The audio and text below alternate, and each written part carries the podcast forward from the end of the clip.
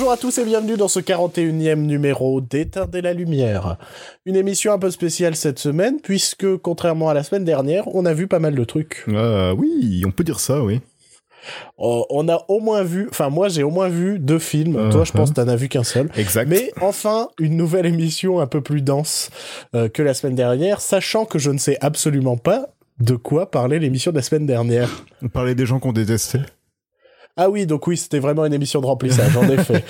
Euh, donc une émission beaucoup plus dense, donc on va essayer euh, d'accélérer le pas, et c'est pour ça que je vais présenter très brièvement mon, co mon, mon coéquipier, mon copilote, mon... Euh, mon euh, je sais pas, je Partenaire faire une référence à Star Trek, mais j'ai pas forcément... D'accord. J'ai pas forcément la ref. Mon Captain Spock Commandant Spock. Oh, Captain voilà, Kirk, commandant Spock. le nerd, le nerd, quoi. Tout de suite, j'utilise pas le bon vocabulaire, ça tape. Oui, oui. Toi, t'es le genre de connard qui fait- laisse des commentaires sur YouTube. tu vois. Mais tout à fait, mais comment tu veux que les gens ne, ne, ne soient pas éduqués s'il n'y a pas quelqu'un sur YouTube pour leur dire comment parler euh, Alors, alors ouais, mais toi, le souci, c'est que t'es pas le premier à dire le truc. toi, t'es le genre de mec à voir qu'il y a déjà 1000 personnes qui ont déjà fait le commentaire pour préciser qu'il y a une erreur uh-huh. et qui se dit, Hmm, je vais être la mille et unième. Oui, oui. Tu vois et je vais bien préciser l'erreur, on sait jamais euh, si la personne a raté les 1000 commentaires Et précédents. je suis aussi le genre de personne à mettre first, même si la vidéo date d'il y a une semaine au moins.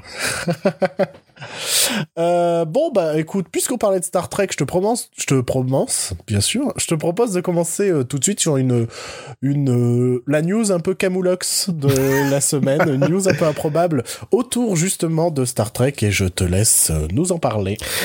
Eh bien, euh, J.J. Abrams va donc produire la quatrième Star Trek vu qu'il va bosser sur le prochain Star Wars, enfin sur le Star Wars épisode 9. Ouais, donc on est déjà sûr qu'il revient pas à la réalisation de ce Star Trek. Voilà. Et il a chopé un petit réalisateur pour celui-là, qui vient Un petit jeune. un petit jeune qui vient de nulle part.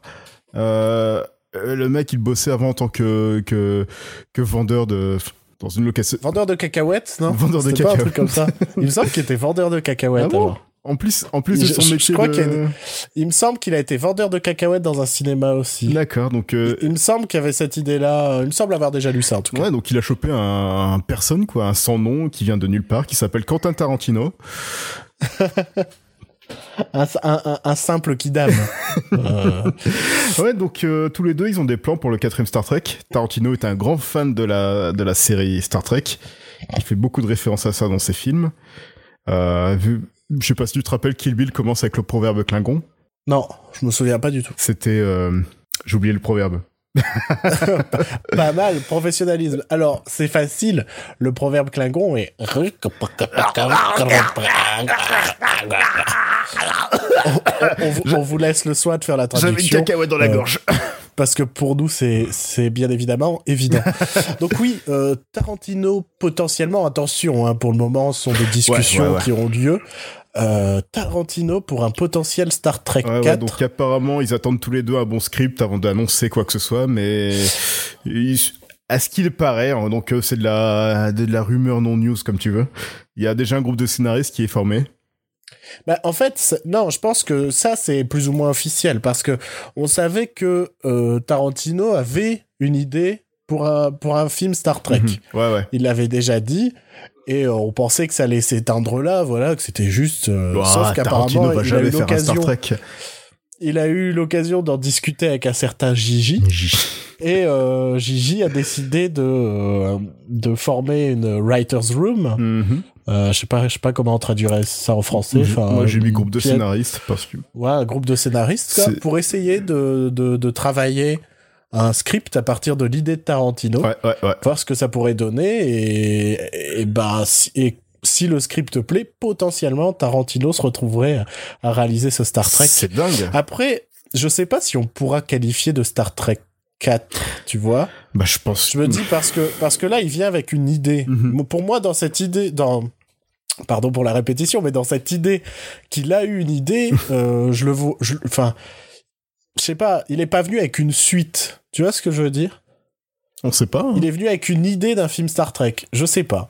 Moi, j'ai, moi, je me demande si on va vraiment être face à un Star Trek 4 et ou face à un film dans l'univers Star Trek mais qui aura pas forcément rapport. Euh, moi, j'ai toujours j'ai toujours euh, eu cette idée que euh, Tarantino pourrait faire un film de SF sur tout. Enfin, en gros, ces personnages sont facilement adaptables dans plein d'univers. non, mais oui, clairement. Et c'est dingue de le voir se être intéressé par la réalisation d'un blockbuster comme ça, quoi. Enfin. Déjà là, c'est de là, c'est de là qu'il y a mon doute d'un Star Trek 4 ou alors d'un film dans l'univers Star Trek. Parce que si c'est un Star Trek 4, il y aura des attentes de scènes d'action, de blockbuster, de tout ça. Si c'est un film dans l'univers Star Trek, ils peuvent faire un film un peu plus modéré, un budget plus modéré, tu mhm. vois. Tu crois que la Paramount va piquer l'idée des Star Wars Story pour essayer de faire ça avec ces Star Trek? Bah ouais. Je sais pas parce que Star Trek 3 comme enfin si on peut dire 3 euh, a quand même euh, floppé quoi. Ouais, mais si tu dis Star Trek réalisé par Tarantino, bah non, je pense que ça va attirer les fans de Tarantino. Les, films de Tarantino, faut pas des milliards au box-office. Ouais, ouais, je pense que Paramount voudrait avoir des euh, voudrait avoir des Star Trek qui fassent des milliards au box-office, tu vois. Donc non, je pense pas que ça attirera plus que ça en fait. Moi, je me demande même si c'est pas un frein parce que beaucoup de fans de Tarantino sont pas forcément fans de SF. Tu crois? Tu vois ce que je veux dire? Ah ouais, franchement, je veux je sais pas, j'ai dans cette j'adore Tarantino hein, mhm. et je suis pas forcément fan de SF, tu vois personnellement. Je regarde pas enfin Je suis quand même intéressé de le voir faire un film de SF. Hein. Ah, je suis hyper intéressé. Moi, de toute façon, un réalisateur qui se, qui propose plein de choses différentes dans une filmographie, j'adore ça. Et je reprochais avec Django que, que Tarantino euh, refaisait un peu trop, faisait un peu trop du Tarantino. Mhm. Euh, donc je me dis, est-ce que euh, est-ce que ça lui permettrait de proposer des choses nouvelles, faire des, des clins d'œil à, enfin, qu'il beaucoup plus assumé, tu vois, à la SF tu vois? Mhm. Parce qu'on l'a jamais vu euh, jouer avec des codes du cinéma de SF. Il en faisait référence, mais il en faisait pas non plus. Euh, enfin, on n'avait pas d'un seul coup une soucoupe volante dans un de ses films, tu vois. Je ne me rappelle du euh, proverbe Klingon. Ah. La vengeance est un plat qui se mange froid. Bah, c'est une expression française aussi, non? Ouais, mais il a utilisé ça. Enfin, ça a été. C'est parce que dans la série Star Trek, les Klingons s'approprient souvent des vieux proverbes pour dire que ça vient de, ça vient d'eux, quoi. Ok. Ok, ok. Comme Shakespeare était un Klingon, par exemple. D'accord. Alors, euh, je me souviens, enfin, c'est pas dit dans l'épisode de Doctor Who euh, sur Shakespeare. Donc, euh, comme mes faits historiques sont centrés sur Doctor Who, ma culture historique est centrée sur Doctor Who, j'y crois pas trop à cette théorie du Klingon. Ouais, ouais. Donc voilà, Star Trek Tarantino. Why not? On vous tiendra au courant. Je, moi, je mets quand même un petit. Enfin, je suis pas convaincu que je sais pas. Je pense pas que ça se fera forcément. Quoi. Ouais, qu'est-ce qu'ils ont à perdre aussi, la Paramount? Ouais, mais qu'est-ce que Tarantino a gagné Je pense que Tarantino, il aime bien sa liberté. Ouais, il est, il est sur sa fin de carrière, hein, si on l'écoute. Il peut faire ce qu'il veut maintenant. Alors ça fait dix ans qu'il dit qu'il est sur sa fin de carrière. Ou alors il va se faire choper pour euh, harcèlement sexuel et ce sera fini pour lui de toute manière. Alors, c'est pas impossible puisque Yuma Thurman a toujours dit qu'elle avait des choses à annoncer. C'est vrai, c'est vrai, c'est vrai. Putain, t'as euh, vu, toujours... vu la vidéo d'elle Ouais, bien, elle est, elle, bouillonne. Oh là là. On sent qu'elle bouillonne et qu'elle a des choses à dire. Elle est très calme dans sa façon de parler, mais elle est extrêmement énervée et là. On, on sait pas sur qui, on sait pas, voilà, on sait pas du tout. Et souvent, quand on pense Uma, quand on pense on pense Quentin Tarantino, quoi. Euh, ouais, ouais, ouais. C'est quand même deux noms qui sont fortement associés. Ils étaient ensemble à un moment. Je, sais pas s'ils le sont toujours. Je pense, je sais pas. Et depuis Kill Bill, il a, elle a jamais rejoué pour lui. Ouais. Je sais pas du tout. Et eh ben. Donc euh, ouais, Tarantino tombera peut-être, tombera peut-être d'ici là. Euh, puis bah tiens, en parlant de harcèlement, ça, on va on va peut-être euh, enchaîner de façon euh, un minimum fluide. je sais pas, bah je te laisse, je te laisse en parler, tiens. En parlant de harcèlement, on va parler un petit peu de Brian Singer. Mmh. Rappelle qui est Brian Singer? Brian Singer, donc le réalisateur de Usual Suspects, quelques X-Men. Abs Pupil Et pas mal de films oubliables en fait aussi. Jack est le chasseur de le, chasseur de géants. Oh, qui était euh, assez effroyable. Valkyrie. Qui était euh, personne de la vue. euh, euh, ah, je saurais même pas. Qu'est-ce qu'il a fait d'autre Bra- euh, Brian Singer Ouais. Si, ah, si, Superman si. Returns aussi. Ouais, ouais. Et euh, c'est tout, je crois, j'ai l'impression. Je sais pas. Je, je ne suis pas. Moi, je t'ai lancé là-dessus, mais juste pour te faire chier. hein. Euh, moi, je ne suis pas forcément euh, très expert euh, de Brian Singer, même si j'ai peut-être vu tous ses films à part Valkyrie. Il y a moyen. Ouais. Mais donc oui, qu'arrive-t-il à, à Brian Singer en ce moment? Bah, il a été viré de Bohemian Rhapsody, donc le, le biopic sur Freddie Mercury et Queen. Mhm. Euh, il a disparu du tournage pendant quelques jours, donc euh, sans nouvelles, aucune trace de lui. Et il a été remplacé pendant le tournage par le, le directeur de la photographie. Ouais. Bon, d'après Singer, un membre de sa famille était malade, donc il devait s'occuper de lui. Mais Ouais. connaissant le mec, c'est déjà arrivé plusieurs fois dans sa carrière. Sur Superman Returns et sur X-Men Apocalypse aussi, il a disparu comme ça pendant quelques jours. Et on sait qu'il est très pote aussi avec Kevin Spacey. Mhm. Et on sait qu'il organisait parfois des, des soirées Des soirées où où on sait pas trop ce qui se passe, mais il, il se passe quand même des trucs très bizarres toujours autour de Brian Singer. Ouais, quoi. ouais, non, mais il a été accusé, lui, clairement. Il a, il était, euh, Donc là, le fait, ce qui, est très surprenant, c'est qu'ils évoquent. Je comprends pas pourquoi ils évoquent pas plus les raisons de son éviction. mais, c'était il y a quelque temps, il y a un article qui est sorti sur lui, euh, qui est ressorti sur lui, qui a été euh, supprimé quelques, quelques temps après. Et Ouais, à ce moment-là aussi, le compte euh, Twitter de Brian Singer a été désactivé. ouais, Et ouais, il y a de la manigance, quoi. Ouais. il- je sais pas. Il a peut-être des dossiers sur quelqu'un de plus important. ouais, et ce ouais, mec, ouais, euh, ouais, mais il m'a l'air quand même bien dégueulasse, ce mec. Et- Parce que euh, ouais, il arrive toujours à. Ouais, parce enfin, qu'il est passé genre devant là, on n'évoque pas. Quand tu regardes les articles, on n'évoque jamais les raisons de son éviction. Ouais, bah, Et alors que c'est un mec qui a, par le passé, été reconnu, si ce n'est coupable, mais en tout cas, il a été euh, fortement pointé du doigt en mode faut éviter ce gars-là, quoi. ouais, donc là, évidemment, ils disent que c'est les, les différents créatifs. Ouais. Euh, ils sont embrouillés avec Rami Malek aussi, donc euh, qui joue euh, Freddie Mercury. Est-ce que, euh, qui- quitte à changer de réalisateur, est-ce qu'on recommencerait pas le film avec quelqu'un d'autre? Avec Sacha Et Baron fa- Cohen, par exemple? et qu'on fasse un tout autre film? Et Parce si on que faisait un film sur David Bowie? Ouais. plutôt que Bah non, un film sur Freddie Mercury, moi je suis plutôt pour aussi, tu vois. ouais ouais mais sans la gueule de Rami Malek en fait ça serait bien Et euh, mais un film sur Freddie Mercury, euh, euh, pardon, un film sur David Bowie, euh, ce sera avec Tilda Swinton aussi, évidemment évidemment, évidemment.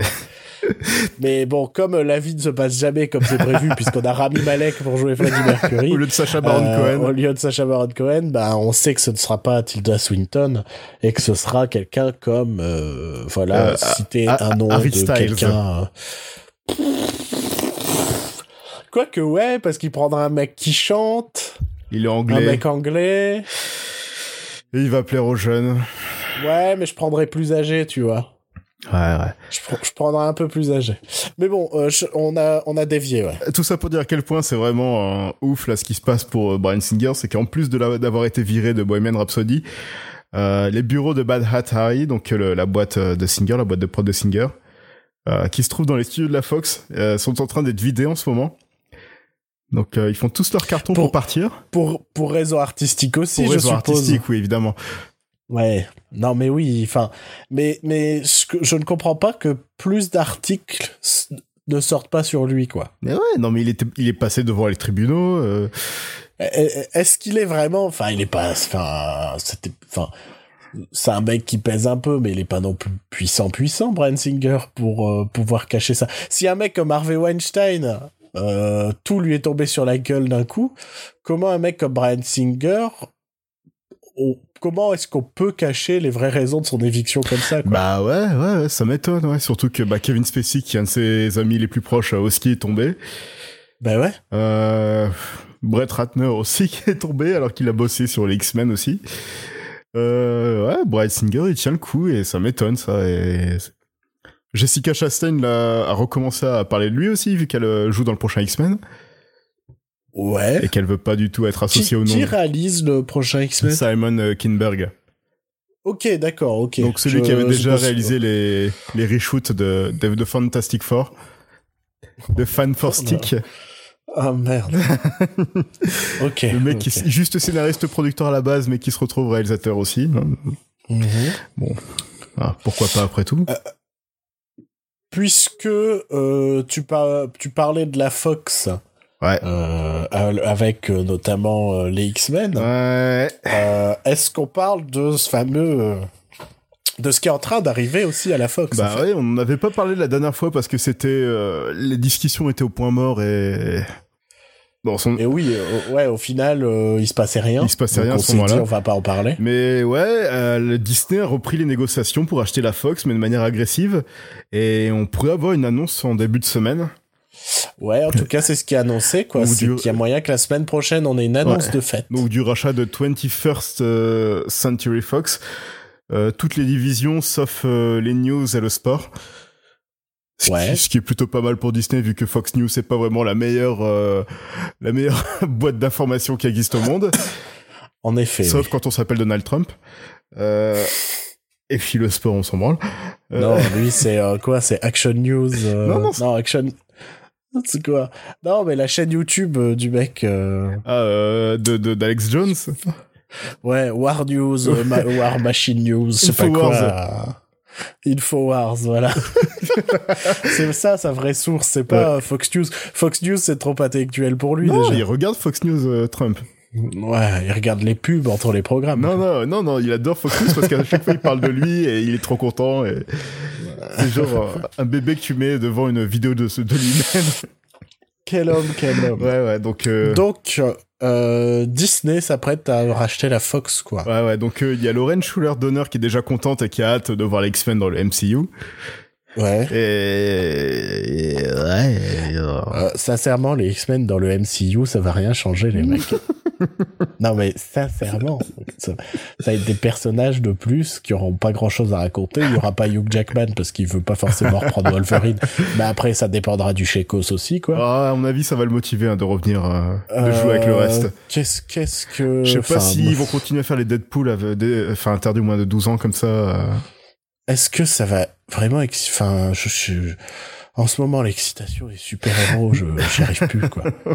J'y Non, arrive mais plus. ce qui est, là, ce qui est, ce qui est assez dérangeant, c'est pas que, bah si, c'est, enfin, je- que X-Men rejoignent le MCU, pourquoi pas, je m'en fous. Euh, ce qui est assez dérangeant, c'est que Disney va tout posséder, quoi. Et Ouais. on se retrouve avec la boîte BNL qu'on voit dans, dans Pixar, quoi. Celle qui possède tout. euh. Et ça fait peur, ça fait peur. C'est ça, c'est qu'on va se retrouver face à un, un conglomérat euh, Ouais, une entité. culture, ouais, une, une entité culturelle qui maîtrisera la culture de- internationale. Ouais, quoi. ouais. Reste à voir. Après, reste à voir le niveau de liberté. Reste à voir parce que euh, quand tu regardes, euh... Attends, Focus Features, c'est la Fox. Focus Feature, c'est Universal. C'est Universal. La Fox, ah oui, euh, non, c'est Fox. Searchlight, euh, autant pour moi. Parce que regarde, Fox Searchlight, c'était une branche plus indépendante et enfin semi-indépendante, ouais, semi- ouais. indépendante entre immenses Disney guillemets. aussi a des branches indépendantes comme ça, comme euh, Et- Et il y Touchstone a quand même tout. une différence entre les films Fox Searchlight et les films Fox, tu Mhm, vois. Ouais. Donc ça dépendra en réalité du contrôle et de euh, des. Est-ce qu'il y aura réellement des comment comment appeler ça? Des directives qui vont être données Mhm. Ou est-ce que en fait c'est juste un changement de propriétaire quoi? J'ose croire que ça va être juste un changement de propriétaire. Ce qui est chaud parce que en gros ça fait vraiment qu'il y a un groupe qui qui va toucher tout le pognon, tu vois. Mais euh, espérons qu'un H- qui H- qui reste HBO, Netflix. HBO, ça appartient à Warner? Ouais, bah de toute façon tout le monde appartient à tout le monde Ouais, euh, voilà. quand tu regardes euh, des machins. Ah, Netflix Mais, appartient à euh, Netflix, donc euh, Qu'est-ce que ouais mais bon c'est pareil Netflix c'est un gros groupuscule qui a plein de séries, un plein de films. groupuscule, Un groupuscule. Oui un bon, groupuscule terroriste. je suis fatigué alors mes mots ce soir il y, aura plein de soucis. Ils sont en train d'ex- Euh. d'exterminer notre temps libre. Mais euh, tu- qu'est-ce que, est-ce que ça veut dire que les films, par exemple, de la Fox vont se retrouver sur la plateforme de streaming de Disney? Bah, je pense que c'est pour ça qu'ils veulent racheter la Fox aussi. hein. Tu penses? Ouais, parce que la Fox a encore les droits de, de Star Wars, par exemple, du premier Star Wars. Les droits de distribution, c'est pour ça que Disney peut pas ressortir de coffret euh, sous leur nom, tout ça. Et ouais, et puis ils ont quand même un sacré catalogue euh, qu'ils veulent, qu'ils veulent récupérer aussi. Ouais, ouais, ouais, ouais. Je voir voir ce que ça va changer dans les prochaines Ouais, années, ouais. voir déjà si ça se confirme. Parce que si c'est comme ça, euh, ils vont être motivés, ils vont racheter Sony après, vu qu'ils sont déjà. Ah ouais, non mais si c'est comme ça, euh, je vois pas ce qui va rester dans 10 ans, tu vois. dans 10 ans, il y aura un groupe, ce sera Disney quoi. ouais. Euh... Si Disney rachète Warner, on aura peut-être Roger Rabbit 2. Est-ce qu'on a réellement envie d'un Roger Rabbit 2 Bah Tu non, il y a déjà Space Jam, hein, ça nous suffit. Ta gueule. non, mais il y a plus, euh, y a plus Bob Hoskins. D'ici là, il y aura plus Robert Zemeckis. Euh, ça dépend, ça dépend ce qu'on nous propose, une idée originale. C'est sûr que je préférerais un Roger Rabbit 2 à un remake de Roger Rabbit, tu vois. Ou un, un Space Jam 2.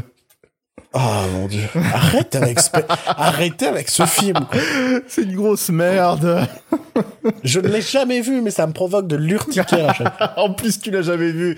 Je l'ai Ah, vu, je l'ai vu, vu. mon gars. Je l'ai vu et je peux te dire que même à l'époque, j'ai pas aimé parce que c'est pas les Looney Tunes que je connais dedans. Et par rapport aux Looney Tunes qui passent à l'action, Franchement, les Looney Tunes passent à l'action, même s'il est pas terrible, il est quand même plus respectueux des personnages que Space Jam.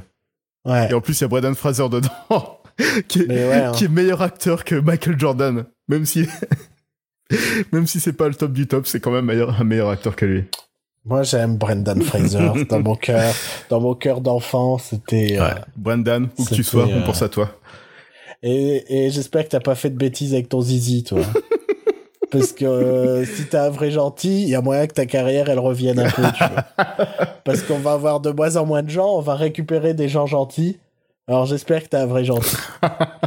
Ceci était un message euh, de- D'éteindre la lumière. insérer une, insérer une blague. Eh, je suis fatigué, j'arrive pas à faire de blagues ce soir. Euh, bon, allez, puisqu'on parlait de super-héros, on va parler très rapidement de la dernière news. On l'a déjà partagé sur Facebook. On va juste donner un peu notre avis là-dessus. C'est la bande-annonce de ce fameux euh, Avengers 3, euh, la guerre de l'affinité. Euh, voilà. C'est à peu près tout ce que j'ai à dire dessus.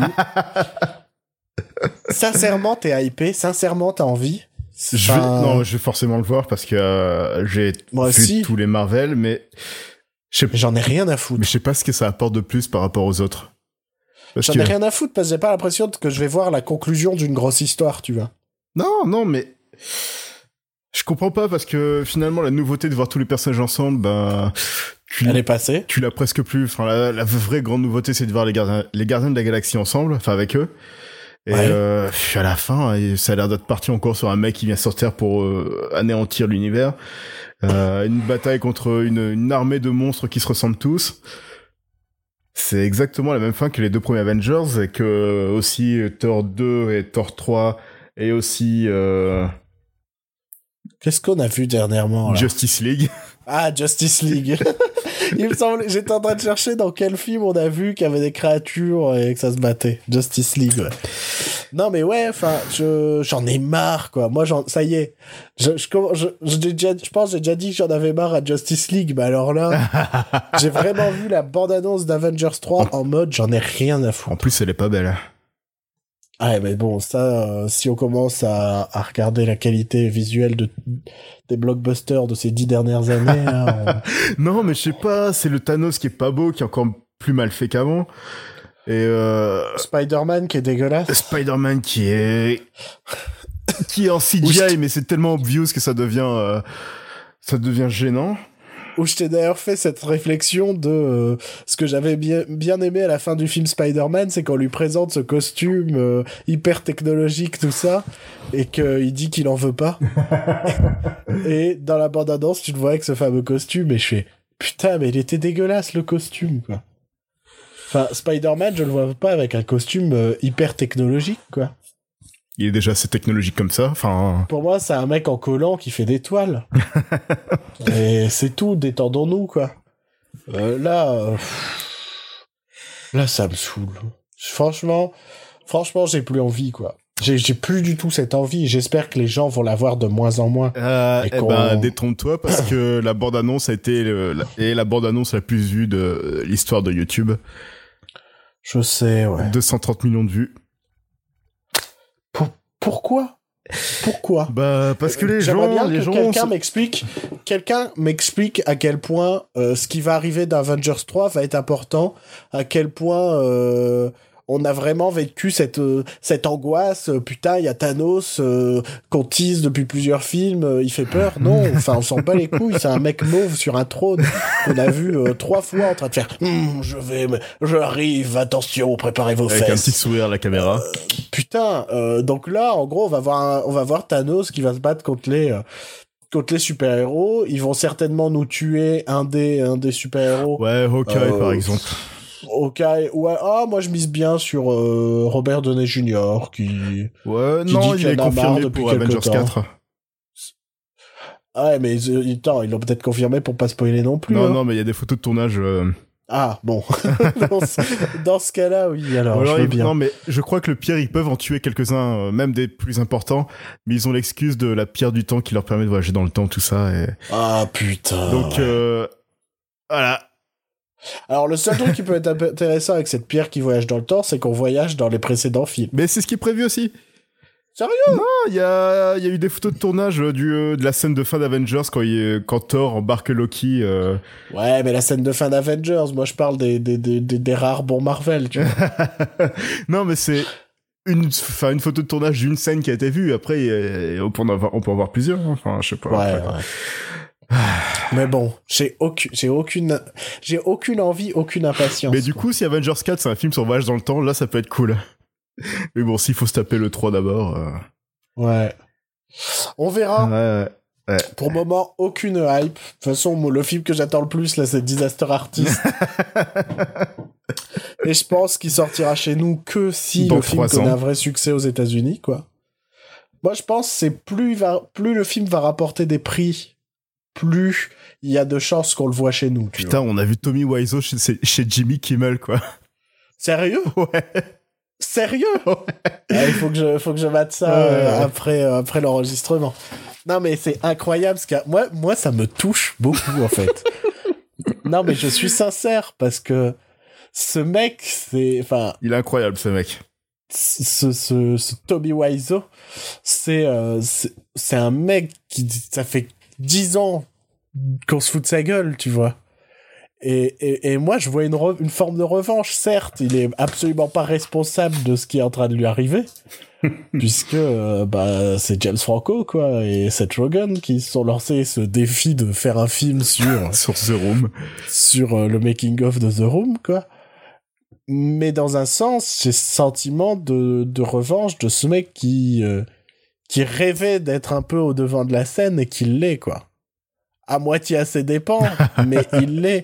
Et je trouve que, je sais pas, moi j'ai une tendresse pour Toby Wiseau.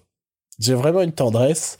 Euh, J'adore le mystère qui entoure le personnage parce que euh, ça c'est, euh, il y a plein d'articles qui sont sortis en mode, d'accord, il a fait The Room en 2004, mais en, en vrai on sait rien de ce mec. Surtout qu'il arrive avec un paquet de pognon pour The Room. euh. Mais c'est ça, et genre quand les gens font des recherches sur lui, on sait pas qui c'est.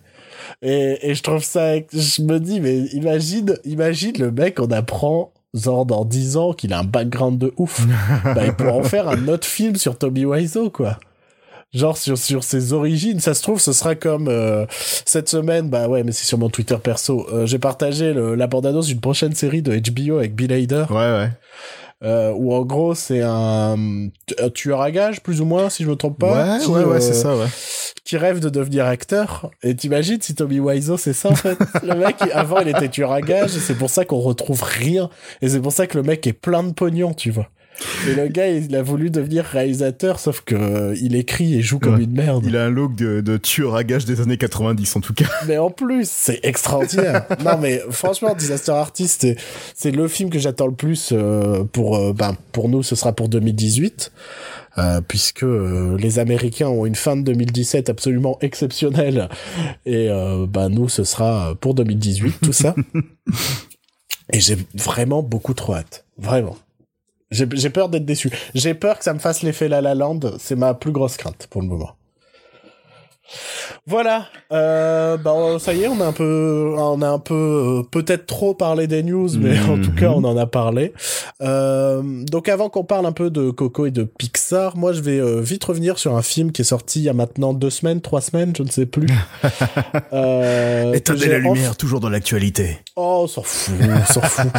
En plus, j'ai envie d'en parler parce qu'au final, on en a pas tant parlé que ça de film. Non, Enfin, il est pas- inaperçu. Pourtant, les réalisateurs ont déjà fait des, des bons films avant ça, qui, qui sont très C'est connus. ça. C'est ça. Donc, je vais vous parler de Battle of the Sexes, qui est le nouveau euh, Jonathan Dayton et Valérie Ferris, Ouais. qui sont euh, Faris, pardon, qui sont les réalisateurs de Little Miss Sunshine et euh, Ruby Sparks, Oh ouais. qui en France s'appelle. On l'appelle Ruby, non?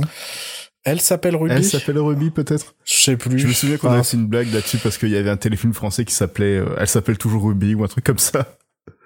Ah bon? Ah, tu t'en souviens Tu t'en tu t'en Ah, je me, sou- je me souviens absolument pas. Ah, non, moi, je m'en rappelle. Mais euh, donc voilà, deux réalisateurs qui euh, ben, ont déjà fait leurs preuves euh, de manière euh, plutôt qualitative plutôt que quantitative, Mhm. puisque à ce jour ce n'est que leur troisième film. Euh, donc Battle of the Sexes, ça euh, parle d'une rencontre qui a eu lieu. euh, alors je vais chercher la date précise parce que le- comme c'est un fait réel. J'ai quand même envie de donner euh, les vraies informations, tu vois. Donc c'est une rencontre qui a eu lieu dans les années euh, 70 entre euh, Billie, Jean, Billie Jean King, qui était à l'époque la, la numéro une euh, du tennis euh, américain. Et non pas la chanson de Michael Jackson. Oui, c'est vrai. Et euh, face à Bobby Riggs, qui lui est un, ancien numéro un mondial du tennis.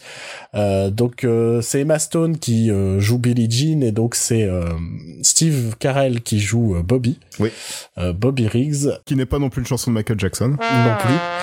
Et donc ça raconte, enfin voilà, le film raconte comment cette euh, rencontre euh, s'est mise en place. Mhm.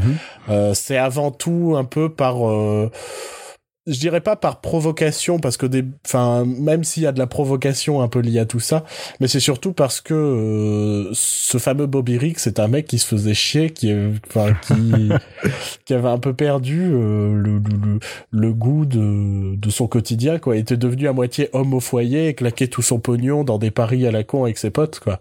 Et euh, il s'est dit euh, et en gros sur une idée d'un de ses potes un jour il se dit bah putain je vais le faire. Et il se lance ce défi d'affronter la, la numéro un mondiale à une époque où euh, le sexisme était encore beaucoup beaucoup plus présent qu'à notre époque actuelle où il est déjà beaucoup présent euh, et, euh, et donc c'est cet affrontement entre forcément le- les hommes et les femmes au travers d'un match de tennis Mhm. euh, Emma Stone est incroyable dans le film Ouais. enfin très très juste euh, très très touchante euh, je trouve pour moi c'est son meilleur rôle de l'année enfin c'est un rôle bien plus intéressant et dense que euh, euh, je sais pas euh, jolie actrice dans La La Land tu vois euh, Puis La La vois, Land, c'était l'année dernière. hein. Non La La Land c'était 2017 hein. En France, mais aux États-Unis, pour elle, Oui, c'était bah en bien- 2016. Non mais, oh, euh, quand on fera notre top 2017, ce sera notre top 2017 des sorties françaises. Bah, attends, bah, on peut pas non plus se caler tout le temps sur les Américains, quoi. On se cale sur nos films qui sortent chez nous. Et je trouve que, bah, c'est un rôle bien plus intéressant, bien plus dense et bien plus fort que Mhm. ce qu'elle a pu faire pour La La Land. Euh, lui, Steve Carell, lui, euh, en gros, il joue un personnage de Peter Sellers. Euh, pour moi, c'est trop ça. Tout le long du film, je voyais que Peter Sellers euh, en mode euh, faux macho, euh, provoque, euh, un peu un peu nul, mais qui reste bon au tennis et euh, très marrant, personnage très marrant. de toute façon, quand le film essaye d'être marrant, c'est vraiment marrant. Euh, mais euh, c'est pas complètement une comédie. Enfin, on est vraiment dans un truc assez réaliste et euh, on est vraiment dans dans, dans dans dans un film de l'ordre du biopic. Quoi, ils ont pas pris cette anecdote pour en en faire un film. C'est ils nous racontent vraiment comment on en est arrivé à cette anecdote. Euh, ce que je reprocherais peut-être au film, c'est euh, Enfin, c'est pas un reproche, mais je pense que le marketing est un peu mal fait parce que euh, en réalité le film c'est bien plus une histoire d'amour entre euh, Bobby, euh, j'ai oublié Bobby Jean King, non Billie Jean King pardon, euh, puisque la chanson de Michael Jackson, euh, entre Billie Jean King et et une coiffeuse en réalité Mhm. et comment sa sexualité peut potentiellement lui ruiner sa carrière et comment euh, comment elle va vivre le fait de devoir cacher son homosexualité euh, tout en euh, défendant l'honneur des femmes on va dire au tennis tu vois. Ouais. et et c'est et en réalité le film est beaucoup plus centré là-dessus. C'est une très jolie histoire d'amour mais ça fait que euh, si tu avais envie de voir le film pour justement cet affrontement euh, euh, Billie Jean euh, Bobby euh, Bobby Bobby Riggs si je me trompe pas euh, bah t'es je dirais pas déçu mais tu trouves le temps un peu long tu vois parce qu'il n'y a pas un vrai gros build-up pour euh, pour cette anecdote. Le, la, la vraie tension les vrais risques dans l'histoire c'est plutôt elle que son homosexualité soit dévoilée plus que le fait de perdre le match. Enfin si ça a quand même une importance parce que euh, il y a notamment le comment j'ai envie de dire le, le directeur de la ligue de tennis américaine qui euh, qui euh, qui est un connard et qui euh, justement euh, durant cette année euh, Billie Jean elle, elle va se- elle va quitter plus ou moins la, la, la fédération de tennis américaine Ouais. pour créer la pour créer une association de tennis euh, pour femmes Mhm.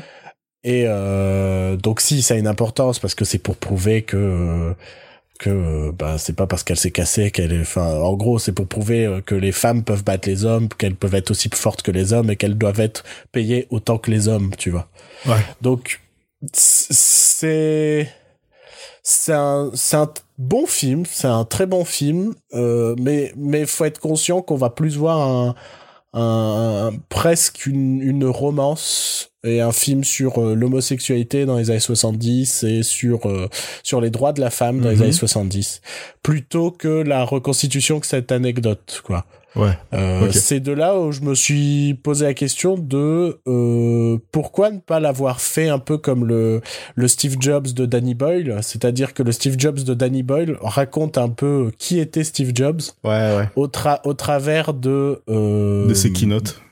de trois keynotes, Ouais. quatre keynotes, je ne sais plus. Ouais. Et, et moi, je me suis vraiment posé la question de est-ce qu'en fait tout le film n'aurait pas pu se passer euh, pendant le match, enfin un peu avant, pendant et un peu après, tu vois, parce qu'au final, il arrive des péripéties aussi euh, durant ce match, tout ça, et même dans les coulisses de ce match-là, et je me dis, en fait, au travers de ces péripéties, on comprend qui est le personnage, on comprend notamment son homosexualité, on comprend tout ça, et en fait, je me dis, il y avait peut-être un truc de faire qu'un match, enfin, enfin de ne faire que le film que sur le match, quoi. Mhm. Et j'aurais trouvé ça peut-être moins redondant, parce que ça, c'est vraiment le proche que euh, je pourrais faire au film. Euh, je conclurai en disant que euh, la réalisation est superbe. Euh, le film est beau, voire très beau. Il y a vraiment des plans magnifiques par moment. Mhm. Et, et surtout, je voudrais féliciter les, les deux réalisateurs parce que le film a une mise en scène très années 70 ah, cool. et sans en être caricatural. Ouais. Enfin, on n'est pas dans du faux années 70. On n'est pas, on va pas te foutre, euh, je sais pas, des, des perches dans le plan ou des trucs comme ça. Enfin, non, mais je sais, je sais pas. Là, j'ai pas d'exemple qui me viennent en tête. Mais on est dans une, dans une vraie mise en scène d'un, enfin, j'ai vraiment eu l'impression par moment de voir un film des années 70 parce que même, même dans le grain d'image, même dans les costumes, tout ça, on est dedans, quoi. Et. Ça a été tourné et- sur film ou sur. euh, Ah, je sais numérique? pas, je, je, je, je, je peux pas dire. Je peux pas dire. Je me demande si c'est pas sur film parce que j'ai pas eu le sentiment que le grain a été rajouté derrière. Mais après, il y a quand même des technologies qui font qu'on peut rajouter du grain que ça semble naturel, Ouais, quoi. ouais. Donc, Sur euh, Windows je- Media Player ou Movie Maker par exemple. Donc je sais pas du tout. Mais en tout cas, le film est vraiment très beau. C'est un très bon film, quoi. Mhm. C'est vraiment un très bon film. Tu crois qu'il a ses Euh, chances aux Oscars? Je pense pas. Après, on est dans une année particulière aux Oscars et je Ah, me dis que Ils vont peut-être en profiter pour pousser un petit peu Euh, le... Ouais, parce que le propos, le propos est là. hein, le Ouais, propos ouais, sur, ouais, c'est un, c'est un vrai film. euh, Enfin, les, les, les mecs que rencontrent euh, les filles dans ce film sont vraiment des cons, quoi. tu vois? Enfin, il y a vraiment des phrases très drôles euh, là-dessus, quoi, où tu te dis, euh, putain, c'est chaud, quoi. Et tu, en gros, tu te dis, ça se passe dans les années 70, mais je pense qu'aujourd'hui, il y a encore des phrases comme ça qui sont dites, Oh, mais- notamment sur le salaire, notamment sur le salaire, tu Ouais, vois. ouais, Il y a toute cette question où je crois que c'est un truc comme euh, les mecs sont payés 15 000 dollars par match et elles euh, 1800 ou un truc comme ça, tu vois. C'est vraiment un écart comme ça. Elles font, euh, oh, ouais, je crois qu'il y a cette phrase en mode, euh, ils gagnent 10 fois plus et pourtant ils font pas 10 fois plus de spectateurs que nous, quoi. Donc Ouais. quand bien même vous voulez le faire au ratio de spectateurs, parce qu'à un moment il y a cet argument de, euh, oui mais on vend plus de billets pour les mecs, tu vois. Il faut bah oui mais il y a pas 10 fois plus de spectateurs que nous, donc euh, je pense que l'écart euh, financier est encore plus grand. Donc ouais, il y a un vrai propos féministe qui est là dans le film. Mhm. Donc euh, peut ouais, après ils peuvent peut-être en profiter. Euh, Emma Stone mériterait un prix pour ce film-là. Après, je sais qu'aux États-Unis, il y a aussi I, Tonya qui est sorti. Ouais. Et euh, rien que dans la bande-annonce, je trouve Margot Robbie incroyable. Je sais pas s'il en lice pour les Oscars, j'ai pas du tout suivi. Je me dis, euh, dans cette idée de sportive qui vit des émotions fortes, machin, tout ça, euh, Margot Robbie a l'air beaucoup plus intense dans le rôle. Mm, C'est normal parce qu'elle joue une psychopathe. Là où, euh, où euh, Emma Stone joue juste une, une tenniswoman, euh, enfin la numéro un du monde, mais elle est pas non plus psychopathe. Quoi. Donc ouais, pourquoi pas en lice pour les Oscars. Euh, il mériterait. C'est un très joli film. Euh, euh, voilà, voilà, Très bien. voilà. Bien, Enfin, bien, si bien. je voulais juste finir sur le fait que c'est quand même leur troisième film et les trois films ont aucun rapport quoi. et les trois films sont très bons dans leur genre à chaque fois. Et, et je je sais pas si c'est un couple, mais en tout cas euh, binôme très intéressant quoi, Ouais. Ouais. cinématographiquement. Voilà. On enchaîne. Bah, Et on va parler, euh, on va parler du, du gros dossier du jour, puisqu'on va bien évidemment euh, vous parler de Pixar et notamment de euh, Coco, euh, qu'on a eu l'occasion de voir. Je sais pas toi si tu l'as vu au final. Si, oui, je l'ai vu. ouais. Ah, tu l'as vu parce que tu n'as pas, tu n'as pas mis ta note, donc je ne peux pas stalker je- ton avis tout ça. Je me dis que c'est plus drôle de. Ah ouais, non, il y a du suspense. Il y a du suspense. Donc, euh, Coco, donc, qui est le nouveau Pixar, qui, euh, si on pitch euh, brièvement, euh, suit euh, les aventures de Miguel, Mais euh, au, Miguel, au sein du royaume des morts, Ouais. suite à diverses péripéties Mhm. euh, autour de la mort, de la famille et de l'héritage, dirons-nous. C'est beau. C'est beau ce que je dis, non Ouais, ouais. euh, c'est marrant que tu, prennes tu prennes euh, l'accent espagnol. Euh, je sais qu'aux États-Unis, il y a des séances en espagnol. En France aussi, ça commence à se, Ça y à est se faire. Euh, le, mon cinéma où je bosse, on a, on a pour projet de le faire pour des classes euh, lycéennes. Ouais, je trouve que c'est, je trouve que c'est une super idée euh, parce que euh, bah ça, c'est ça collerait absolument, enfin Bah, complètement parfait, logiquement à l'ambiance. Et, euh, et j'ai écouté les chansons en espagnol Ouais, oh, ça, putain, ça tue. hein. et ça fonctionne, ça fonctionne bien mieux. je Ouais, ouais, ouais, ça. Je trouve que ça fonctionne bien mieux. Les chansons en espagnol, elles sont canonissimes. D'ailleurs, la BO, c'est, elle est excellente. C'est vraiment. Euh, Bon, là, on part dans tous les sens. Oui, non, faut, Euh, faut se recentrer Je maintenant. voulais juste parler du fait que euh, je trouve ça dommage qu'il soit pas sorti en espagnol chez nous, mais si tu me dis que ça commence à le faire, euh, c'est pas mal. Euh, Coco. Coco. Euh, Coco. Euh, je sais pas, qui commence, comment on s'organise, euh, Euh, qu'est-ce que, euh, qu'est-ce que. Ouais. Qu'est-ce que t'en as pensé, toi? Alors, j'ai. Un avis très vra- court pour commencer. J'ai aimé, mais je suis déçu sur pas mal de points. Ouais, je vois ce que tu veux dire. Euh, et je pense que on va essayer d'aller de plus en plus vers le positif parce qu'il y en a. Donc je pense commencer par ce qui m'a déçu. Euh, mon plus gros, ma plus grosse déception vraiment, euh, c'est le royaume des morts en lui-même. Euh, que j'ai trouvé un peu fadasse. Ah bon, je l'ai trouvé très beau, très, euh, très coloré, très riche. Très beau, très coloré, mais très humain, très terrestre, très.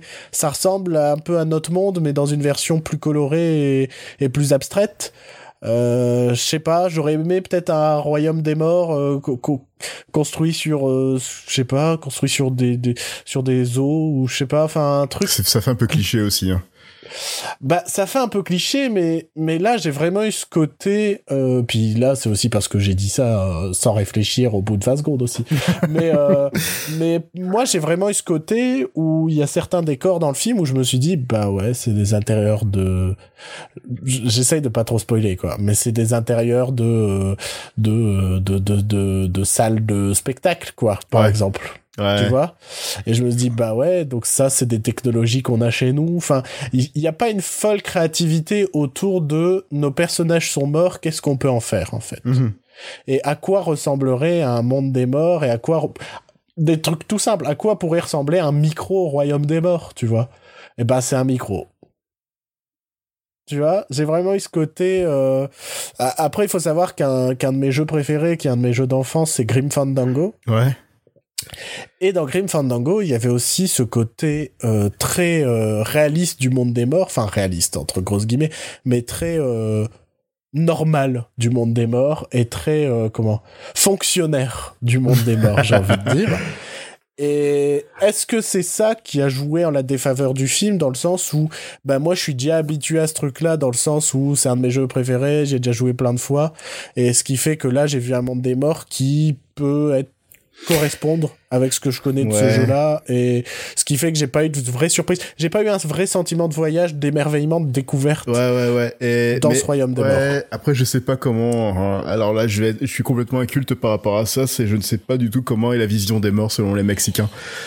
Euh, selon cette culture mexicaine euh, bah après le, le film nous en donne quand même une grosse partie et là-dessus c'est intéressant. Il y a quand même un côté euh, presque Wikipédia par moment en mode mais enfin Miguel, tu ne sais pas que pour célébrer nos morts, nous et puis t'explique un peu tout. Après c'était normal, c'était pour amener euh, des éléments qui serviront plus tard dans l'histoire et si tu connais pas la culture euh, euh, mortuaire mexicaine, tu, tu peux être un peu perdu, quoi. Mais euh, mais il y avait ces instants un peu Wikipédia. mais je sais pas, j'aurais j'aurais bien aimé un peu plus de magie, plus de je sais pas, plus plus abstrait, plus absurde, tu ouais, vois. Ouais, du monde. Bah, je sais pas, moi c'est vraiment le souci que j'ai eu. Euh, dans cette même idée, euh, je sais pas ce que toi tu penses du Cara Design. Euh, bah, il est très. Enfin, c'est du Cara Design. Tu parles des morts ou des vivants du coup là? Je parle des deux. Des deux parce que bon, les vivants c'est tout ce qu'on a vu chez tout ce qu'on a déjà vu chez Pixar avant. Hein, c'est bah, y a rien de nouveau en fait. Hein. Mais moi j'irais même au point où euh, je les trouve un peu impersonnels, notamment la famille de Miguel, tu vois. À part l'arrière-grand-mère de Miguel qui est très marquée et qui a bah, vraiment... Qui est Coco, qui, donne son titre au film. Qui est Coco, oui, mais sinon, ouais, c'est des personnages que tu pourrais mettre dans n'importe quel autre film. Euh. Père à moustache, c'est un peu le, père de, Riley dans euh, Vice Versa. Euh, enfin, je suis incapable de les identifier, je crois. Tu vois et, et j'ai un peu ce souci aussi avec les morts où c'est squelette avec peinture. et c'est les peintures ou les accessoires qui vont les différencier. Et c'est pas le look du squelette. Euh, enfin, enfin un truc tout simple, c'est que euh, j'ai encore faire la comparaison un peu débile avec Grim Fandango. Je sais que c'est pas le, le, le, même média, le même truc. Ah là là. Mais mais il y a ce côté où euh, les, les, les, les, les crânes sont très différents. Tu peux avoir un crâne rectangulaire, tu peux avoir des, des, crânes arrondis, tu peux avoir... Là, ici, en fait, les crânes sont tous très similaires et c'est plus les peintures et les accessoires qui vont les changer. Et ce qui, moi, m'a donné euh, ce sentiment de... Euh, je sais pas trop qui sont ces personnages. Enfin, oh, ça va, j'ai pas eu ce problème avec. euh, ah, j'ai- j'ai vraiment un problème avec les personnages. Après, attention, je l'ai vu en français. Oh Et peut-être que les voix françaises n'aidaient pas. Ça doit être ça, ouais, je l'ai Euh, vu en VO. euh, pas. Parce que, enfin, tu vois, genre, euh, donc on explique qu'il va dans le monde des morts et rencontre sa famille, euh, enfin ses ancêtres, quoi. Final. être, oui, oui. Et euh, j'ai vraiment eu ce truc de, euh, je, je, je- je- j'arrivais pas à leur identifier une personnalité, quoi. Ah bon? J'ai les oncles, les oncles jumeaux là. Mhm. J'ai euh, bah la, la comment, l'arrière arrière grand-mère. La matriarche, Ouais. Euh, qui euh, bah qui est dure. Si elle, on en connaît un peu plus parce Oui. qu'elle a, elle a quand même un background dans l'histoire. Et après les autres, je ne sais, je ne sais déjà plus qui ils sont, tu vois. je ne sais déjà plus qui ils sont. J'arrive même pas à me les imaginer en tête, tu vois. Ouais, ouais, ouais. Et ça m'a vraiment posé souci. Dernier vrai souci, et je vous promets, normalement c'est le dernier, si je me trompe pas. Euh, qui, qui, qui- est Miguel? Quelle est sa progression dans le film? Quelle est, enfin, Il veut faire de la musique. il veut faire de la musique. Il veut quitter le, le, le train-train familial de, de, de faire des chaussures Ouais. pour aller faire de la musique, car la musique est interdite euh, chez lui. Vu que sa maison, en fait, c'est euh, le, le microcosme de, de la ville dans Dirty Dancing. Ouais, en gros, euh, c'est c'est vrai qu'on n'a pas tout expliqué de l'histoire, mais en gros, euh, suite à une tragédie familiale euh, du passé, euh, la musique est interdite chez lui. et, euh, et lui, sauf que lui rêve d'être musicien. Et je trouve que c'est à peu près tout ce qu'on sait vraiment de lui, euh, de sa personnalité aussi. Et, euh, et je trouve que sa progression dans le film est, est assez neutre. Enfin, j'ai trouvé qu'on suivait plus un personnage que on le voyait grandir. Euh, je comparerais toujours à, à Arlo, qui pour moi est vraiment très fin, très subtil dans la progression du personnage, mais euh, vraiment top là-dessus. Et ce que beaucoup de gens n'ont pas vu, puisqu'Arlo est toujours décrié comme un des plus mauvais Pixar, tout ça.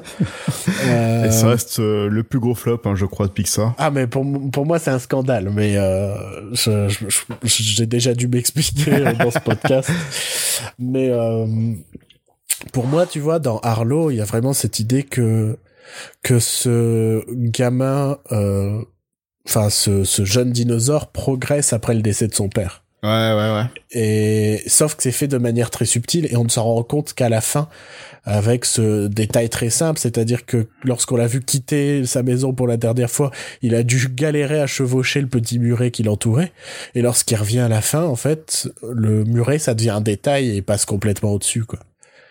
Et et là dans dans ce coco, j'ai pas l'impression que c'est lui qui progresse mais c'est Un autre personnage. euh, Ouais, ouais, c'est plus ou moins la famille dans son ensemble, Mhm. quoi. Ouais. Et, et en fait, je dirais que j'aime le comparer à Arlo parce qu'ils ont ce même thème de la mort, de de de de comment, de de l'héritage, mais attention, pas dans le sens pécunier du terme, hein, mais de ce qu'on hérite de nos parents, de tout ça. Ils ont ce même thème en commun, et je dirais que Arlo a son message pour les plus jeunes Mhm. là où Coco a ce message pour les familles, dans Oui, le oui. sens où, euh, euh, comment dire, euh, l'idée c'est qu'au Mexique, ils célèbrent les- morts, on ne les oublie jamais, on, et on... La famille est importante. Non, mais il y a ce la- côté ouais. très rassurant. Et en fait, j'ai l'impression que c'est un film fait plus pour les parents dans ce côté très rassurant de même quand vous serez mort, vous serez toujours là. Ouais, ouais, ouais. Et pour moi, c'est deux films complémentaires parce que sur un même thème, ils ont deux visions différentes. Et peut-être ai-je été plus touché par la vision d'Arlo, de voir ce gamin grandir, se battre. Et puis Arlo parle aussi de l'adoption. Arlo est très dense, mais en, en, en sous-texte. Là où Coco, c'est beaucoup moins subtil, je dirais, dans son message et dans son propos. C'est vraiment très très appuyé. Euh, je dirais que euh, il y a quelque chose qu'on voit venir dans le film où on se dit ils vont nous faire ça pour nous faire pleurer et lorsque ça arrive euh, on pleure tous comme des merdes sachant que on savait Non, mais moi, je savais même comment cette séquence allait se passer. C'est évident, en fait, que ça se passe ainsi. Et donc, quand, quand dans le film, on t'amorce de trois trucs, tu fais, ouais, ils vont nous faire ça. Et puis arrive la scène, putain, t'es, t'es en larmes et tu fais, niquez-vous Pixar, quoi. Et, et, ce qui, pour moi, approuve mon propos, c'est que dans la salle, c'était beaucoup de parents avec des gosses. Et tu voyais, dans ce moment-là, tous les parents non, tous les parents clairement des scènes qui font pleurer les plus âgés, hein, c'est... Et pour moi, c'est tout le propos de ce coco. Et donc, c'est là où on va passer dans un. Sauf si t'as d'autres trucs négatifs à dire. Euh, j'ai eu un problème avec le rythme du film. Il y a, je trouvais que vers le milieu, il y avait un sacré gros creux où je me suis un petit peu emmerdé. Bah, en fait, il y a une péripétie qui relance l'intérêt du film. Ouais, c'est ça, oui. Et euh, tout le passage où il rencontre ce nouveau sidekick, euh, enfin ce qui devient le sidekick comique du film euh, pendant un petit moment, je trouvais ça trop forcé du genre je suis le sidekick, regardez-moi. je suis rigolo, regardez-moi. Alors que après se faire ces personnes heureusement qu'il lui arrive des choses par la suite. C'est ça, le personnage évolue et tu et... devient bien plus insupportable, j'allais dire intéressant et supportable. alors que dès le début ouais et je ouais, c'était déjà plus ouais, c'était ça la petite surprise, c'est que ouais, ce personnage devient très intéressant alors qu'à la base, il était c'était juste le cliché insupportable. Et ça m'a fait peur. Hein. Ça m'a fait peur. ouais, mais pareil, Le hein. moment où il est introduit, et comme euh, moi je l'ai vu en VF, c'est Harry Habitant qui le double. Oh euh, je me suis vraiment fait ah merde. Pixar va nous faire une euh, illumination en mode je vais mettre un personnage rigolo qui va nous saouler tout le long du film. Fort heureusement, c'est pas le cas, mais tout le passage qu'on passe, enfin tout, il y a un long segment quand, même qu'on passe euh, rien qu'avec lui, tout ça, euh, c'est assez longué quoi. Mhm. Ce passage-là, ça se veut. Je pense c'est parce que le propos du film autour de la mort est un peu sombre et il se dit il faut absolument qu'on mette des passages marrants pour les enfants. Et sauf que je trouve que les passages marrants pour les enfants sont peut-être vraiment un peu trop pour les enfants. Oui, oui, enfin, c'est vraiment genre, euh, je fais des bêtises. ouais, ouais, pas ouf, quoi. Et ouais, euh, je l'ai vu en VO, donc là, pas de souci là-dessus pour moi. ouais, toi, c'était Gaël Garcia Bernal, non Ouais, c'est ça. Et si je me trompe pas. Ouais, c'est ça. Euh, ouais, non, Harry Habitant pour moi. et le gamin, pareil. Je pense, je pense vraiment qu'une partie de ma déception du film est un peu due au, à parce que j'ai trouvé vraiment excellent le gamin en VO. Ah ouais, non, en, VF. Oh, il est pas mauvais, il chante bien, je trouve. Ah non, mais là, franchement, en, euh, vélo, en VO, j'ai trouvé vachement charismatique aussi, hein, quand il chante et tout. Euh, ah ouais Je sais pas qui est ce gamin, mais il a beaucoup de talent.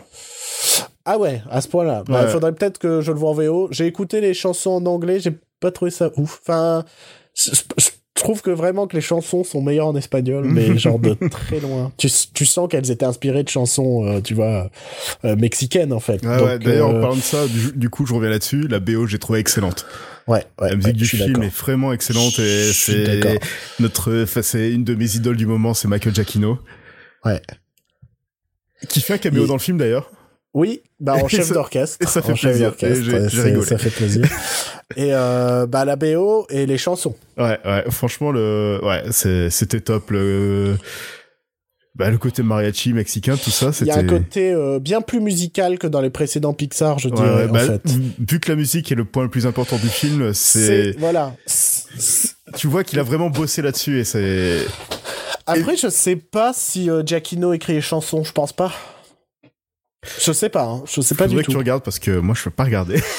ouais, je vais essayer de regarder ça pendant que tu, bah, tu continues de nous parler de la musique ou de ce que tu as aimé encore dans le film.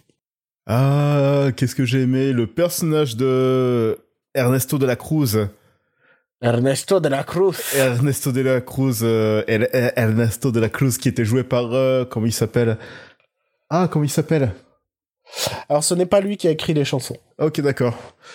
Voilà. Je ne sais plus son nom, c'est. C'est ah. Kristen, Kristen Anderson Lopez et Bobby Lopez. qui, ont, Déjà... qui avaient travaillé sur les chansons de euh, Frozen. Ouais, euh, bah d'ailleurs c'est De Lopez, je trouve que c'est quand même très raciste comme nom, hein. je voudrais dire. Mais euh, ouais, le, donc euh, De La Cruz, qui est cette idole mexicaine ouais, ouais. Dans, dans le film, et euh, ouais, j'ai bien aimé son perso. Euh, j'ai bien aimé ce qu'ils en font. J'ai euh... et, et, le perso est simple, enfin il est agréable quoi. Oui Enfin, ouais, ouais, il est assez ah, il est marrant quoi. Ce côté un même, peu que- même quand il chante tout ça. En fait, c'est ça qui est intéressant, c'est que ce perso arrive à être marrant sans être forcément marrant. Là où le personnage qui se veut marrant, pff, peut-être un peu trop enfantin quoi. Ouais ouais, il s'est du pathétique en fait. euh. Pareil pour euh, tiens le chien, pas pas ouf ouf. Ouais, le chien c'est plus une redite de Gérard, mon personnage préféré Oui, de Le Monde de Dory. Exactement. Même dans le look, il ressemble à Gérard. C'est- C'est Gérard en chien et alors que ouais, enfin euh, ouais, il est lourd, il est relou là. Ouais. Euh, alors que Gérard a été utilisé parfaitement dans Le Monde de Dory. Je pense qu'ils ont euh, pas réussi à parfaitement équilibrer la dose d'humour et Mhm. d'émotion en fait. Ouais. Euh, je pense qu'ils ont eu trop peur avec cette idée du fait que le film parle vraiment intensément de la mort. C'est le thème principal du film, c'est l'héritage. Euh, très tôt dans le film, il y a déjà une scène très touchante où euh, je sais pas si on peut en parler, je sais pas si on peut spoiler là-dessus, mais où on découvre que les morts aussi peuvent mourir en fait. Oui, ouais. Et, et c'est pareil, déjà à cet instant-là, tu te dis que le film est assez touchant et que euh, et qu'on est dans un propos assez adulte de euh, de la mémoire, de l'héritage, de de la famille quoi. Mhm. Et c'est c'est pour ça que je suis entre entre le cul entre deux chaises quoi. Ouais, Euh. mais du coup, tout à l'heure je parlais du rythme, et à partir du moment où il rencontre Ernesto de la Cruz, Le Le- film est relancé complètement. le film est relancé jusqu'à la fin, et pareil, bah comme toi, à la scène finale, euh, j'ai pleuré aussi comme un comme un con dans. mais comme une merde. Parce que moi, ce qui m'énerve, c'est que je savais, c'était une évidence que ça allait être ça, Mais c'était tellement juste et tellement bien foutu et, et tellement. que le fond, et tu Et tu vois les gens dans la salle autour de toi qui chialent. Et tu fais putain. You did it again, Pixar. Non, mais c'est ça. En gros, ils ont fait. euh, Enfin.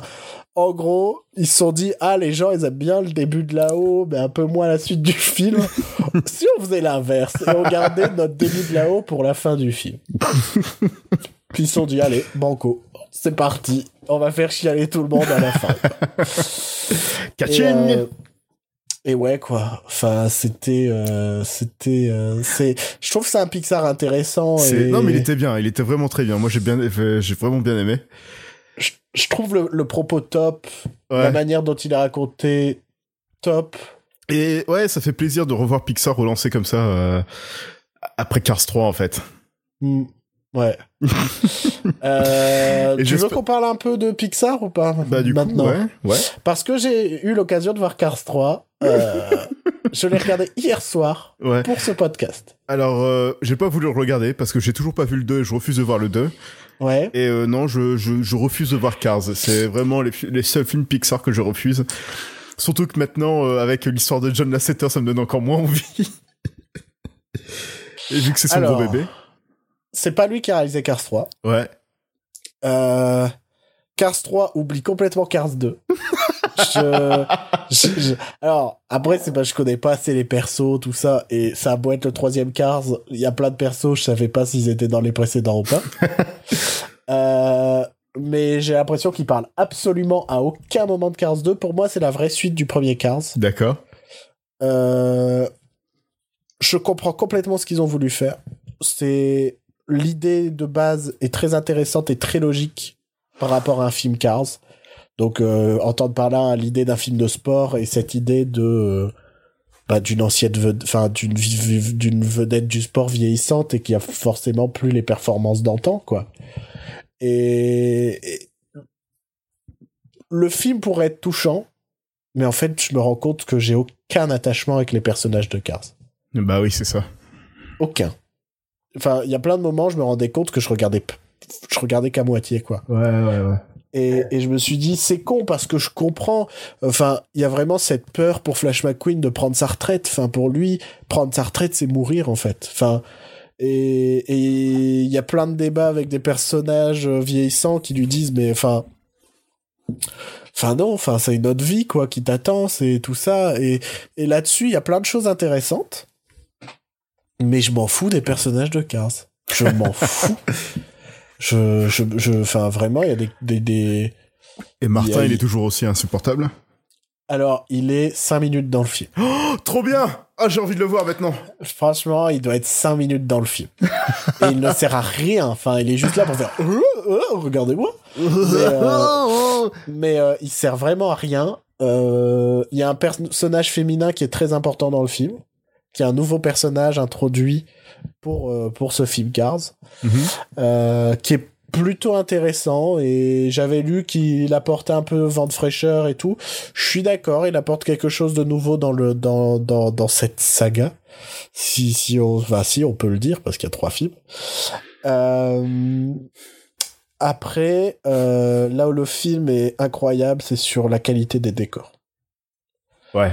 Euh, c'est pas quelque pour moi, tu vois, c'est pas quelque chose qu'il y a dans Coco. J'ai vraiment pas eu cet effet waouh, tu vois, dans Coco. Vraiment.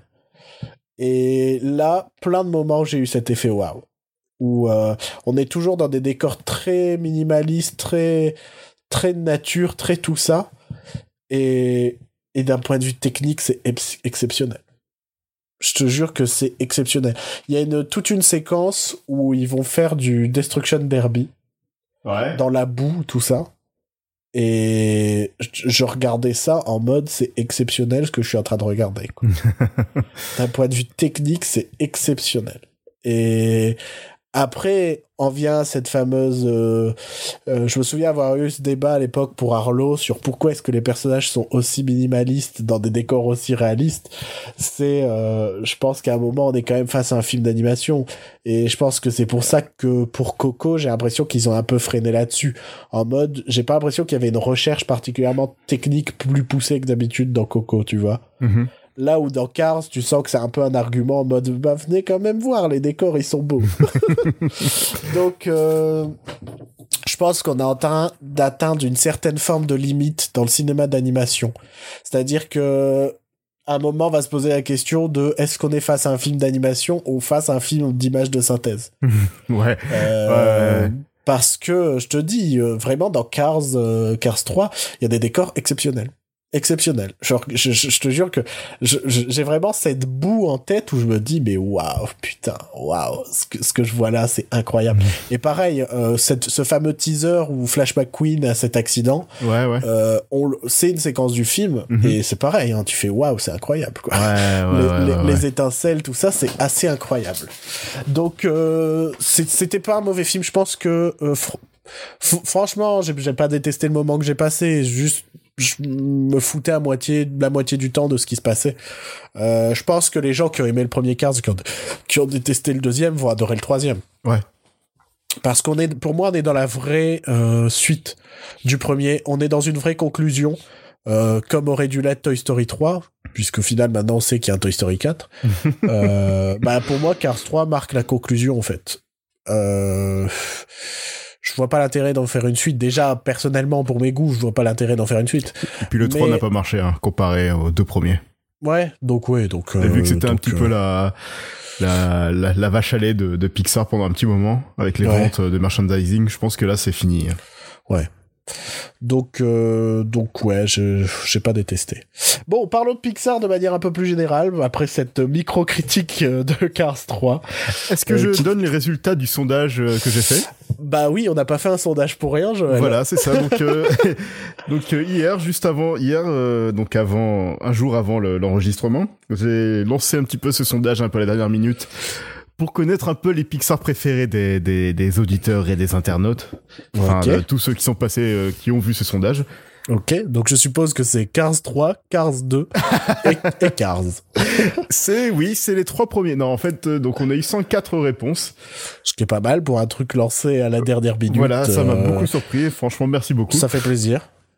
Et donc, euh, avec euh, 18,3% des, des votes, le premier... Oh non, je vais, plus, je, je vais plutôt faire du suspense. Allez. Ah, ouais, fais 3, 2, 1 peut-être. Non. Enfin, tu fais... Là, j'ai le top 5 un peu visible, donc je vais Ah faire le top ouais, 5. top, top 5, allez. Alors, donc en numéro 5, avec 8,7% des votes, c'est Lao qui est le cinquième Pixar préféré des, des votants. Ok, Ensuite, avec 9,6%, c'est Les Indestructibles. pas mal. Avec 11,5%, c'est Monstres et compagnie. Ok. avec 12,5% c'est Toy Story. Ok. Et donc avec 18,3% des votes, c'est Wally. Ok. Très Voilà. bien. Très bien, très intéressant. Wally, donc, Pixar euh, préféré des votants. donc, Merci donc, beaucoup. si on prend le top 3, on est sur Wally, Toy Story et... euh, Monstre et compagnie. Monstre et compagnie. Euh, pour moi, c'est un bon choix. Je pense que Ouais, c'est... C'est mes trois préférés, mais pas dans le même ordre. Tu vois? Ouais. Euh, Moi, mon premier de cœur, ça restera à jamais Toy Story. Bah oui, Euh, évidemment. euh, je. C'est au final quand tu regardes, c'est pas c'est pas le meilleur, même en termes de, de en termes de propos, en termes de de- d'aventure, de, tout ce que tu veux. Mais mais ça a tellement été. Il a changé ba- la donne. Ça bah c'est ça quoi. Il a changé la donne. c'est un film qui a tout changé dans le cinéma d'animation quand il est sorti et, et qui nous, enfin, qui est notre génération, gamin, les persos, quand tu vois les persos de Toy Story, t'es content. Non, mais tu vois ce que Non, je veux dire? clairement, non mais on n'a pas pleuré comme des dans- merdes devant Toy Story Coco- 3 si Toy Story n'avait pas nous, nous avait pas autant marqué quand on était Dans gosse. Coco, à un moment, tu vois Woody et Buzz, j'ai fait putain, il y a Woody et Buzz! et j'étais content, tu vois. Mais, euh, mais voilà, euh, c'est pour ça, euh, au départ, j'hésitais, je réfléchissais, je fais putain, c'est vrai que Toy Story 3 m'a fait chialer. Mais je me dis, Toy Story 3 m'a fait chialer, mais c'est parce qu'il y avait Toy Story 1, en fait. oui, non mais c'est ça et puis euh, bah l'histoire de Toy Story 3 n'est pas assez intéressante euh, En soi, En soi, soi, c'est la grande évasion, c'est le tout. final m'a fait pleurer comme une merde parce que euh, oui, je suis faible des fois devant Toy Story, devant les Pixar. mais oui, c'est ce que tu dis. S'il n'y avait pas eu Toy Story, euh, on n'aurait pas eu ce final à Plein de nostalgie. et de nostalgie, de tristesse et de. Et et- et t'as l'impression que chez, chez Pixar en ce moment c'est des dépressifs, hein. Ouais, ouais, ouais, ouais. Parce que c'est vachement des propos sur euh, la fin de quelque chose. Mm. Tu vois, Toy Story 3 c'était ça, c'était la fin, la, la, la fin de l'enfance, tu Mhm. vois? Mhm. Euh, Cars 3, c'est la fin de la carrière, c'est la, tu vois, c'est une fin en soi. Coco, c'est la mort. Arlo, c'est euh, Arlo, c'est différent parce que la fin, elle est quand même plus, je dirais pas plus optimiste puisque les les quatre fins sont quand même assez optimistes. mais mais Arlo, c'est vrai que la mort a lieu au début du film et c'est comment est-ce que comment on continue à, à, à- à se battre quoi. Mais euh, mais il y a, il y a un truc en ce moment chez, chez Pixar. Il y a quand même une, une, une vraie forme de, de déprime et de... Quoi qu'après, tu me diras, c'était là dès le premier Toy Story. Hein. Ouais, cette euh, sensation d'abandon et. Et, et je pense que c'est là-dessus qu'on peut commencer à, à discuter de Pixar de manière générale. Ouais. Et- Moi, qui... Ouais, enfin, j'allais revenir du coup sur Wally qui est euh, donc le premier du sondage. Là, je peux totalement comprendre pourquoi il est premier parce que je trouve que c'est le film qui qui montre, euh, enfin qui résume parfaitement ce, ce qu'est Pixar en fait. Ouais. Donc euh, t'as toute la magie de Pixar, tout le toute la beauté, la romance qu'il y a dans le film ensuite pour partir dans un dans un film d'aventure et avec un message derrière, un message écologique et et, Et finir sur et finir sur euh, sur cette note d'optimisme sur le, le futur de l'humanité, tout ça et c'est ouais c'est Et, et en même temps, on va pas se mentir, il y a aussi une démonstration techno... En gros, il y a une démonstration technologique ouais ouais Il y a une démonstration euh, poétique, je Mhm. dirais, même si le terme démonstration colle pas avec. Et, et, et je pense que c'est quelque chose qui revient à chaque fois chez Pixar. Quoi. ouais ouais et c'est vraiment très présent dans Wally. C'est, c'est- ouais, c'est présent dans tout. C'est juste que dans Wally, on, s- enfin, C'est non ouais c'est plus je quand pense on que se souvient tous de ces, euh, cette première euh, demi-heure peut-être ouais quasi muette, et, et tu te fais pas chier et et tu suis les les Mhm. les, les, les, les- enfin, tu suis les aventures de ce robot sur Terre, de sa rencontre avec Eve, comment elle va venir perturber son quotidien. tu, Wally, c'est aussi une histoire d'amour, quoi. Et je, moi, je te dis, moi, Wally, c'est aussi mon top 3, quoi. je pense que ce serait mon numéro 1 s'il n'y avait pas Toy Story et toute la Ouais, nostalgie que j'ai pour, euh, pour Toy Story. Euh, et troisième position, Monstre et compagnie, parce que euh, j'ai... Je, je crois que c'est le premier Pixar que j'ai vu au cinéma. Et, et j'ai vraiment ce souvenir de... de- Waouh Tu vois Je me souviens m'être vraiment fait waouh par moment quand j'étais gamin euh, devant Toy Story au cinéma et et puis Boo, la petite Boo quoi.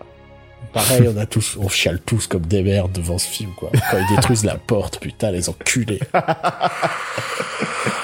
Donc voilà, pourquoi est-ce que, pourquoi est-ce que, pourquoi est-ce que on aime Pixar particulièrement et pourquoi même dans les pires moments, je continue à défendre Pixar face à, un, Illumination qui, qui est en train de s'élever. Euh, Parce que c'est la seule boîte euh, d'animation qui continue à faire du cinéma comme ça. Mais c'est que c'est du cinéma.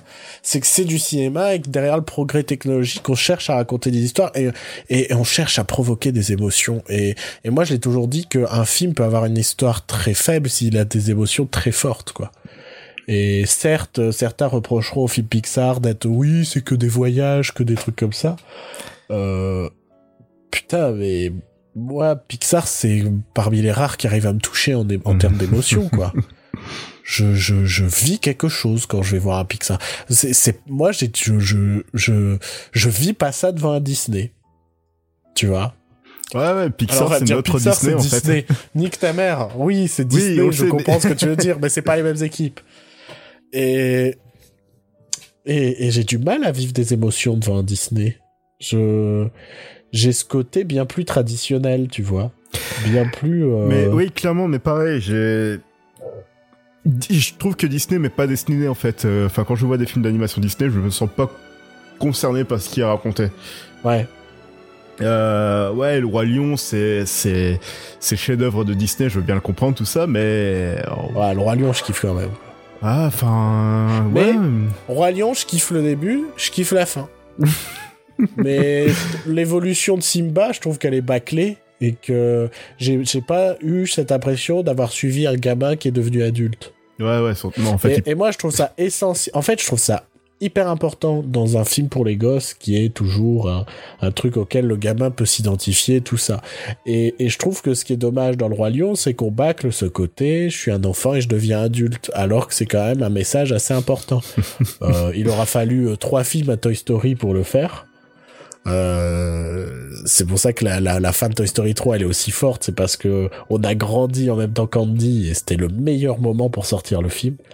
Moi, je me souviens que euh, le film est sorti, euh, ben j'allais à la fac l'année d'après quoi. Donc c'était genre trop parfait.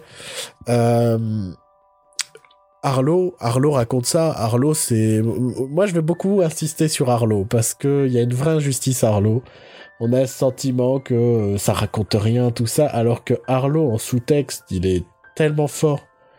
Euh, tu, prends toute la trame euh, autour du, jeune gamin qui va adopter sur son trajet, tout ça, et toutes les péripéties qui arrivent par la suite par rapport à ça. Je trouve que c'est fort ce que ça raconte là-dedans. C'est à la fois l'adoption et à la fois le fait que parfois, ben, t'es pas la bonne personne en fait pour t'occuper de quelqu'un. Mhm. Et, et euh, faire ça dans un film pour les gosses, je trouve ça fou, je trouve ça fort. Tu, enfin, Arlo, enfin, pour moi, je comparerais Arlo à un film de d'Amblin Animation. Tu vois? Parce Oui, que... tu veux dire comme euh, le petit dinosaure bah, et la vallée des merveilles. Bah moi, je comparerais vachement au petit dinosaure, en fait. Qui parle aussi de la mort d'un être cher et et comment est-ce que c'est à notre tour en fait après enfin à devenir l'adulte à devenir responsable à, se battre? Et comment c'est aussi comme ça en fait qu'on qu'on a l'héritage de nos parents en fait? C'est en faisant comme nos parents c'est en et, et, et Arlo et je trouve terriblement fort là-dessus. Et, et je parle pas de cette putain de scène euh, où il dessine des cercles sur le sable et, et on a pleuré aussi je crois que. Où, tu as pleuré vu que t'es le seul à l'avoir vu au final Tu l'as pas vu toi, Arlone J'ai toujours pas vu Arlone. Ah merde. Mais je crois que je. Il faut... En fait, je crois qu'il est plus facile pour moi de lister les Pixar où j'ai pas pleuré. Tu vois? Ouais. Parce qu'il y en a où tu pleures pas. Euh, tu prends euh, mille et une pattes, tu pleures pas du tout. Non. Euh, même si mille et une pattes contient les mes deux personnages comiques préférés. du cinéma. Ouais. J'adore. C'est les poux. Les poux dans Mille et une pattes. Ils sont peut-être trois. Je sais plus. Non, Ouais, ils sont non, deux. ils il sont deux, semble. ils sont deux. ouais. Et, et ils me font chialer de rire. Je, je sais pas pourquoi. Je les adore. Non, je les adore. Parce qu'ils il- sont, il- ouais. ils sont là sans trop être là. Et puis ils sont cons, quoi.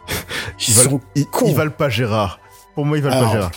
C'est vrai que Gérard, dans le monde de Dory, est assez exceptionnel. Je, je m'attendais pas à un personnage aussi fou aussi. euh, Enfin, lui aussi m'a fait pleurer de rire. Il est vraiment excellent avec ça. Qui sert à rien en Ça- plus, quoi. Sa face, sa- son, son timing comique et non, c'est waouh. Gérard, c'est mon, c'est mon petit chouchou. C'est aussi ce que j'aime chez Pixar, et c'est pour ça qu'il y a cette frustration avec Coco, c'est cette bonne gestion de l'humour. c'est que, bah, tu prends Toy Story, ça cherche pas à être drôle tout le temps, en fait. Non. Ton, ton personnage de, de Woody, il, il tente d'assassiner le nouveau, quand même, parce que il a, il a cette crainte d'être abandonné. Et, et, et je trouve ça ouf, je trouve ça ouf d'avoir un perso... Enfin, c'est comme si, euh, dans Le Roi Lion, euh, Simba, à un moment, ça devenait Scar, quoi. Juste parce qu'il a peur de ne pas avoir le pouvoir, ou je sais pas quoi. Et de... de... Je, je retrouve jamais ça chez Disney. Je, je, j'arrive pas à être touché par un film Disney. Et, et j'aimerais comprendre. Et, et, et- Pixar aussi, je- les, les Cars ne me touchent absolument pas, tu vois. Malgré leurs propos, euh, je, je réinsiste sur le 3, qui se veulent euh, de plus en plus touchants. Mhm. Euh, on oublie Cars 2, hein, bien évidemment. Oui, oui, oui, oui, oui.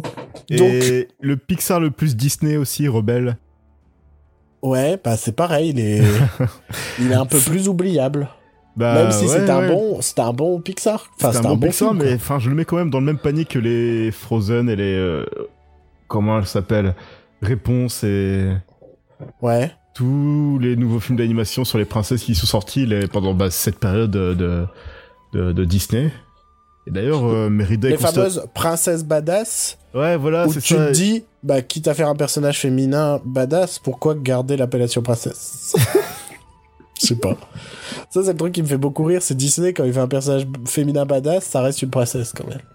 Bah ouais, faut bien vendre bah des non, poupées. hein. je- bah oui, mais je- bah, tu peux vendre des poupées et dire que c'est pas une princesse, quoi, On a une gamme qui s'appelle Princesse Disney. Fais pas chier. Ça peut être plein d'autres jobs, ça peut être pompier, ça peut être, ça peut être plein de trucs. Maçon. euh, c'est toujours une princesse. Mais euh, ouais, enfin, c'est vrai que Rebelle est beaucoup plus oubliable, quoi. Tu vois, j'y avais pas pensé quand on a Bah oui, non, les, mais- les- les Pixar. c'est celui qui ressort euh, le moins de la filmographie Pixar en fait parce que je peux comprendre que Cars soit dedans hein, c'est enfin je trouve que le principe de Cars ça reste quand même un truc très Pixar mais Rebelle c'est quelque chose qui t'as l'impression de voir quelque chose qui a été mandaté par Disney plutôt que Ouais, je, je vois complètement ce que tu veux dire. Euh, c'est vrai que c'est plus proche d'un Disney. En termes de narration, en termes de... Il y a ce côté très classique, très... Tu vois Mhm, ouais Très conte de fées.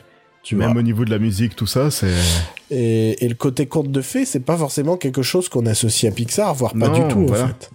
Et je pense que c'est ce qui joue aussi en, en sa défaveur de, de hum, rebelle, pardon, j'allais dire réponse. Donc, euh, ouais, je non, je comprends qu'on puisse euh, skipper, euh, skipper rebelle. fait le Euh, en termes de, en termes de succès, c'est quel Pixar qui a le plus euh, le succès euh, comment financier, enfin je sais pas. Toy Story Au 3 box office. C'est Toy Story 3 qui est c'est le seul qui a dépassé le milliard ah non il y a Dory aussi qui a dépassé le milliard D'accord. donc, Donc ils n'ont ils n'ont que deux films qui à jour ont dépassé le milliard quoi. ouais ouais Là où les Illuminations, tous non peut-être pas tous mais peut-être pas le premier, tu vois, peut-être pas le Ouais. premier moins moche et méchant. Et peut-être pas le Lorax.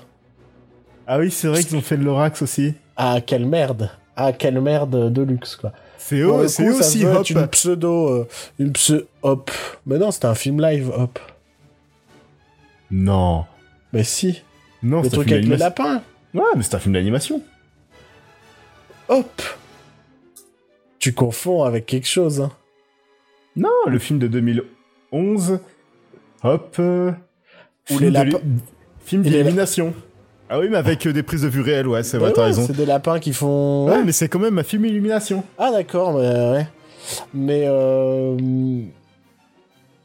Je sais plus ce que je voulais dire. Je sais plus du tout. Ah, J'ai- un trou infini. les succès Non, mais on parlait du succès, des milliards, de tout ça, Ouais. de d'illumination, que c'est des Tu parlais connards. du Lorax. Oui, donc le Lorax qui se veut être une fable écologique et pour le coup, euh, ça fonctionne pas du tout quoi. ça ne fonctionne pas du tout. Euh, là où un Wally, ça fonctionne mille fois plus parce qu'on ressent de réelles émotions, on ressent de, de- des choses face à face à ces films. Je dirais dans ceux qui font le moins ressentir, ben t'as euh, t'as Monstre Academy qui est une, qui est une comédie pour ados. Enfin, oui, qui est- ouais, ouais, c'est un. qui est leur version d'une comédie pour ados. Euh, même si sur la fin, il y a tout un propos sur les humains, sur tout ça qui est, qui est pas inintéressant. Euh, Mille et une pattes, qui pareil, c'est euh, c'est quoi? C'est les sept samouraïs, quoi. Ouais. C'est sept samouraïs en version comique. Euh, donc forcément, euh, c'était euh, c'était une période un peu plus comique. Euh, mais après, dans l'ensemble, je pense qu'à chaque fois, il y a une petite scène larmoyante, larmichetante, quoi. Euh, tu prends euh, peut-être pas les indestructibles, je sais plus. J'en ai pas, en tête là. Non, moi non plus. Pourtant, c'est un de mes films préférés aussi, et... mais non, celui-là, il est plus. pas. euh, C'est quoi toi ton numéro 1 Ça j'ai- c'est Toy Story aussi? C'est Toy Story, ouais. Ouais, on est on est donc d'accord quoi. C'est, bah oui, euh, ouais, moi aussi j'ai pleuré devant Toy Story 3 euh, pour une raison, quoi. Et il y a eu un avant réel, un avant et un après Toy Story quoi. Ouais. Ça a vraiment tellement changé la donne, tellement. Et, et c'est incroyable. Euh, Il y a pas beaucoup de films qui changent euh, complètement la face euh, du cinéma comme ça. bah oui. Et c'est, rare sur le- d'assister à ça en fait. Un, un truc sur lequel Pixar est très mauvais par contre. C'est un truc qui me saoule chez Pixar, vraiment. C'est, je trouve, ouais. Il y a un truc qui me saoule chez Pixar, Ouais, réellement. vas-y. C'est leurs affiches. Elles sont jamais particulièrement jolies. Je trouve que c'est toujours, euh, tu mets ton personnage sur un fond un peu neutre et allez, c'est parti quoi. Bon, Ça dépend les affiches. Je pense que Oh, pff, ouais. si, si, ça dépend les affiches parce que tu prends la. Euh, c'est vrai qu'ils avaient une période où il y avait. euh, C'était genre ouais, il y a Buzz et Woody sur fond blanc puis ils font des signes. Ouais. Et c'est notre affiche de film. Ouais, bah je- pour moi c'est que ça hein, les films Pixar. Bah non, t'as l'affiche de Vice Versa qui était quand même pas mal cool aussi avec euh, ce côté un peu sol basse et tout. Oh, elle était pas exceptionnelle, hein. Celle avec le profil de. Comment elle s'appelle? Ouais, mais après il y a les affiches teaser. Moi je parle de l'affiche définitive du film, quoi. D'accord, ouais. À chaque Ouais. fois, celle, la fi- enfin, parce que les affiches teaser, c'est toujours joli, même pour un film de merde, parce que c'est des affiches minimalistes et c'est toujours joli le minimalisme. Que euh, souvent les affiches Pixar, j'ai l'impression qu'ils cherchent à mettre tous les personnages sur une affiche en mode salut. Genre euh, celle de Coco, euh, c'est ça, hein. Ouais, ouais, ouais. Celle de Coco, c'est on a mis tous les personnages. Euh, Arlo, euh, les- c'est euh, Arlo avec le gamin, quoi. Mais avec des jolies couleurs. Tu vois? Donc, je... moi qui suis très sensible au, au- au graphisme des affiches, tout ça, Oh le euh, mec. je, je sais que... ben non, mais c'est à, moitié, c'est à moitié mon métier, quoi. Donc, je, je sais que... Euh, ben... Ça me plaît pas, leur travail euh, sur les affiches. J'ai remarqué, j'ai remarqué aussi, euh, enfin en remettant les affiches pour le sondage euh, que j'ai fait, euh, les premières affiches des Pixar, c'est beaucoup de hey, hey, on passe notre tête à travers la porte et on vous fait des, on fait des. Alors, est-ce des- que... J'ai remarqué que tu avais mis ces affiches-là sur le sondage, mais je me suis demandé si c'était pas les affiches pour les DVD. Il y en a pour les DVD, mais il y en a d'autres. euh, bah, par exemple, celle de Monstre et compagnie, c'est l'affiche du film, celle où il passe. euh, Ouais. Bah, en ouais, même Toy temps, Story il, pa- mille et- il passe la tête du, du, du placard, tu vois. Ouais, ouais. Ça- non, mais ça fait du sens pour, Toy- pour Monstre et compagnie, pardon. C'est le propos à moitié du film, quoi. Ouais, ouais. Euh, L'affiche des bah, indestructibles est vraiment pas terrible. Mais non, mais à chaque fois. là, c'est là, c'est un instant très très intéressant pour le podcast puisque Ouais, c'est uniquement parle- visuel et on parle plus, on regarde les affiches. Mais, Bon bah euh, sinon, euh, pour les prochains Pixar, c'est euh, Les Indestructibles 2 et Toy Story 4. Ouais, Donc là, c'est le point illumination de Pixar, ouais, je. où on fait que des suites. Ouais. Après, c'est parce que Pixar a quand même enchaîné une certaine vague molle. Euh, je dirais peut-être depuis Cars 2. Tu vois euh, une vague où euh, les audiences étaient là sans être trop là, tu vois. Bah, Dory qui a fait quand même plus d'un milliard au box-office. Oui, oui, mais je dirais depuis... quar- Non, mais oui, mais ils ont lancé... Un, un Pixar, c'est quoi? C'est 4-5 ans de production Ouais. Donc ils ont forcément, je pense, lancé ces productions au moment où pour eux, ça allait un peu moins, tu vois. Mhm. Et donc je pense que c'était une solution de sécurité de se dire on va miser sur des suites. Toy Story 4, je trouve ça tellement dommage. Euh, parce qu'on avait une vraie bonne conclusion. Je sais pas du tout vers quoi ils vont avec ce Toy Story 4. Histoire de d'aventure euh, sur euh, euh, Bobip euh, qui va être récupéré, euh, qui va être sauvé par euh, Woody. Ok, Voilà. ouais. Donc ce sera une grande comédie d'aventure et, et de romance. Ça se trouve, on ira le voir et on va chialer comme des merdes. Oui, Mais, parce qu'on est des euh, connards. mais, mais je trouve ça dommage quand même de faire un Toy Story 4. Euh, reste le fait que euh, j'ai espoir que c'est pour nous amener de nouvelles choses par la suite. Ouais, faut bien se re- faut bien renflouer les caisses. Hein. Ouais. J'ai Et vraiment les. Indestruct- ouais, les Indestructibles 2, moi je l'attends depuis, euh, bah, depuis le premier en fait. Mhm. Et euh, c'est le, c'est le seul film qui, qui méritait une suite aussi dans la filmographie. Bah, il y a ce côté super-héros, il y a ce Ouais, côté... voilà. euh, ouais. Puis ça finissait sur un cliffhanger, tout ça. Ouais, ouais, ouais, ouais. Mais euh, bah, voilà, continuons à avoir espoir. On verra ce que Pixar nous promet pour la suite. Sinon, ma plus grosse déception de Coco aussi, j'ai viens d'y repenser. Ouais, Ma plus grosse déception de Coco, c'est même pas de Pixar, c'est de la faute de Disney. c'est quoi? C'est euh, l'absence de court-métrage Pixar avant le film euh, Coco. tu as, eu un, tu as eu le court-métrage La Reine des Neiges? Alors, le court-métrage La Reine des Neiges n'a été diffusé qu'avant les, bandes- les, les avant-premières.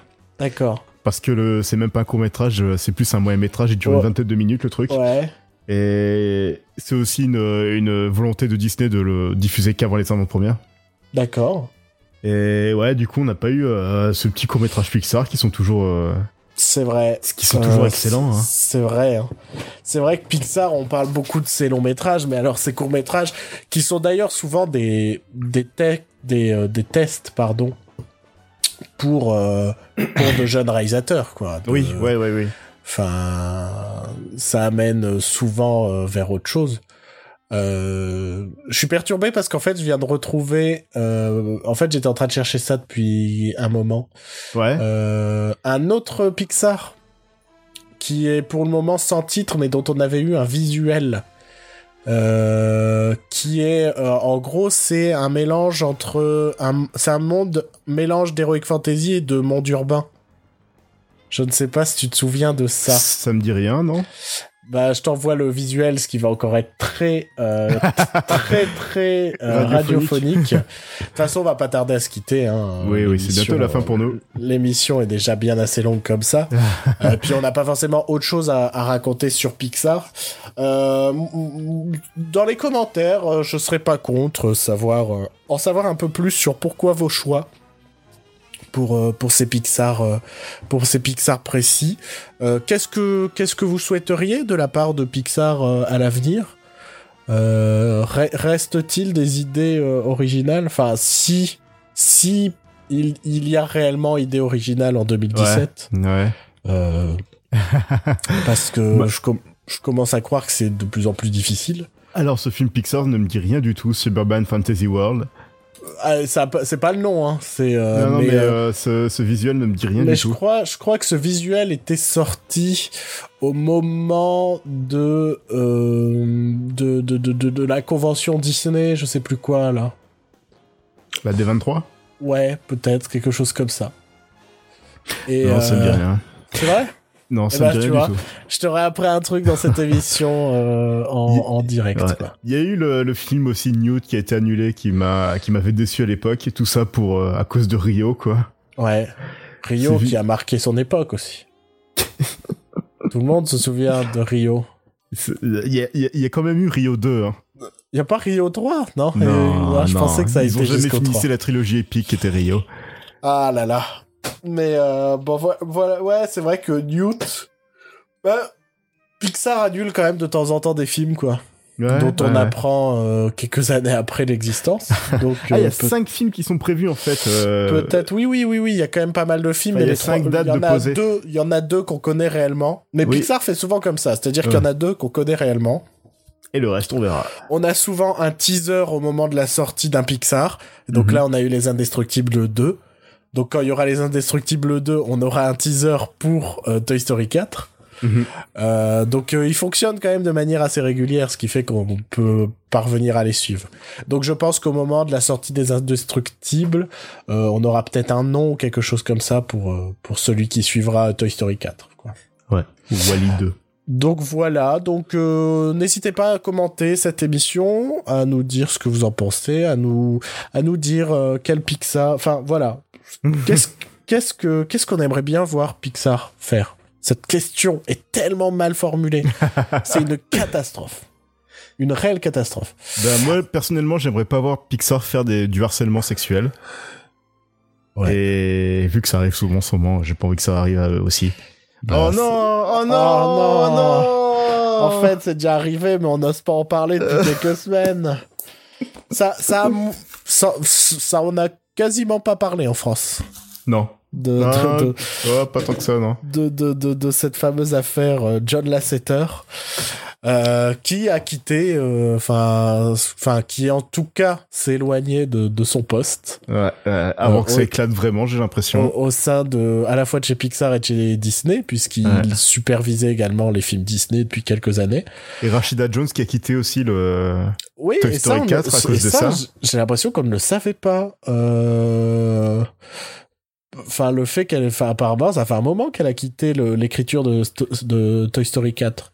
Ah bah ça, je savais pas, j'ai appris ça euh, à- au moment du, de l'info sur. euh, Non, non, en fait, mais apparemment, selon ses propres propos, c'est pas vrai, véritablement dû à ça.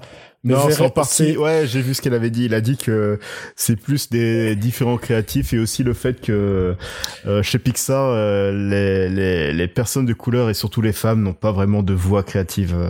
Non, ben ouais, c'est ça, ouais. C'est une différence euh, de vision euh, humaine, ou enfin, c'est Ouais. forme, c'est formulé comme ça, je crois. Ouais, ouais, ouais. Bon, en tout cas, j'étais en train de conclure l'émission. non, Donc- on donc, finira euh, jamais cette émission. Je, je vous dis donc à la semaine prochaine. Oui, Euh, même jour, même heure, même endroit. même moment. Et vous allez nous retrouver aussi vendredi. Ce Ouais. vendredi, là, là, tout de suite, là. Car euh, nous lançons notre nouvelle série de, de, de, de, de capsules audio, j'ai envie de dire. Notre nouveau concept. notre nouveau concept euh, qui, qui vient de nous-mêmes, de notre idée à nous, euh, qu'on n'a pas piqué sur quelqu'un d'autre. Euh, Donc ça, ça s'appelle Les Tapas d'amis, ce sont des commentaires audio de films, où si vous n'avez pas d'amis, bah, vous pouvez regarder un film et nous écouter euh, déblatérer sur ce film en question. Et on va commencer avec euh, Star Wars, évidemment, vu que ça fait partie de l'actualité. Ah bon? Oui. On Ah, s'est tapé l'épisode 1, la menace fantôme. Donc, euh, si vous voulez vous faire un marathon de Star Wars, euh, et comment vous devez commencer par l'épisode 1, évidemment. Euh, ça peut vous aider à, pa- à faire passer la pilule plus facilement, je pense. Enfin, j'espère. Je- je- on espère en tout cas parce qu'on a essayé de rendre ça un tant soit peu intéressant et dynamique et pas forcément intéressant mais marrant en tout cas. Et aussi Et, parce qu'on euh, était en train de décéder en regardant le film.